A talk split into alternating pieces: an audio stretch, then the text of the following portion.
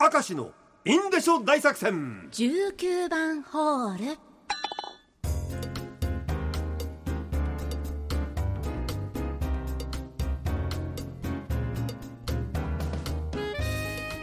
さあ今日も頑張っていってみよう,、はいう。なんと今日の時間ははい。5時30分20秒でございます、あ20秒で始められますか。すごいですよ。もうもう常に臨戦態勢に我々はありますけど、で以前やっていただいててねあの日記あれこれっていうのはい。が面白いのがたくさんあるんですけどね、ラジオネームすず。男性ですね。私と日記アゲイン30年くらい前に自分が中1で初めて付き合うことのできたこと交換日記をしました、ね、小学生の頃からずっと野球しかしていない野球バカに毛が生えた生えていない田舎者の自分は交換日記の存在すら知らなかったので、うん。彼女から渡されたその交換日記を 男連中に見せまくっていいやます最いや最低。ありえない。最低、ひどいね、今考えるととんでもない大バカ野郎でした、うん。ごめんねくにちゃん。だからいいからくにちゃんは。最低だなこれは。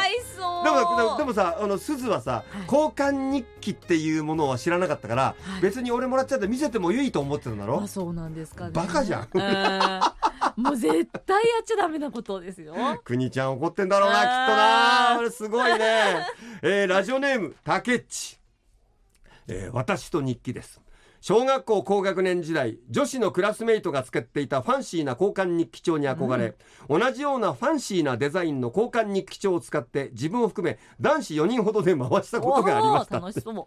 勢いで回し始めたのはいいんですが未だに記憶に残っている話は今度の宿泊学習でさカレーライス作るらし作るらしいけど秘密だぞぐらいで。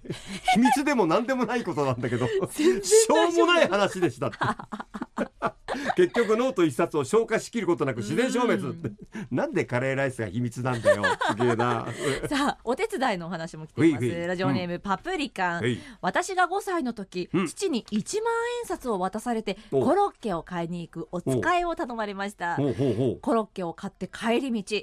おばさんが「お金落としたよ」というので振り向くと、おばさんが9000円以上落とした私にびっくり。おどーうしてこんなにお金持ってるのと怒るんです。いやびっくりしますよ、はいはいはい、ね頼まれたからって言ったんですが疑いの目で見られました。いやいや。今思うとうちの父5歳の子に1万円札っておかしいんじゃないですか、まあ、確かにそうおかしいというか まあ持ち合わせがなかったんだろうけそうでしょどうね。追っかけてきたおばさんはね千円札1枚ぐらい落ちたと思ったら、うん。ただ5000円札とこれいっぱい入っててええー、と思ったんだろうそれびっはくりししたで5しょうね。歳で1万はまあ確かにえー多いわな、確かに。これは確かにそうだな、うん。えーラジオネームカジカ鍋。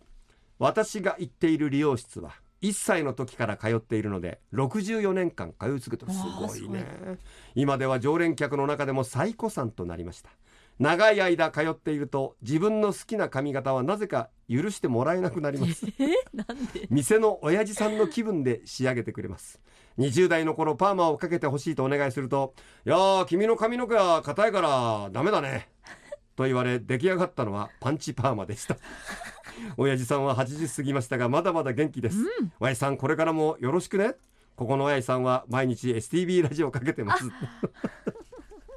だって64にもなって自分の髪型をリクエストできないの？もう決められてるんでしょう、ね、もう言われるままじゃん。す はい。げえな、はい。で選手あってやばい先輩も来てますよ、おい。よ私が昔働いていた会社にもやばい先輩がいました、うん。ラジオネーム火の玉ボーイさん、はい、その先輩はマイ水筒を持って出勤してくる。水筒？水筒です。エコな先輩なのですがはい。やばいのはその後水筒を洗うために車内に設置されているポットのお湯を入れてゆすぎはあろうことにその水筒に入れたお湯をまた元のポットへと戻すのあです。やめろよそれは。なんで？なん私はおいおいマジかと驚愕しましたが先輩は熱湯消毒だし戻してもまた沸騰すれば大丈夫でしょうと言って毎回湯水では戻していました。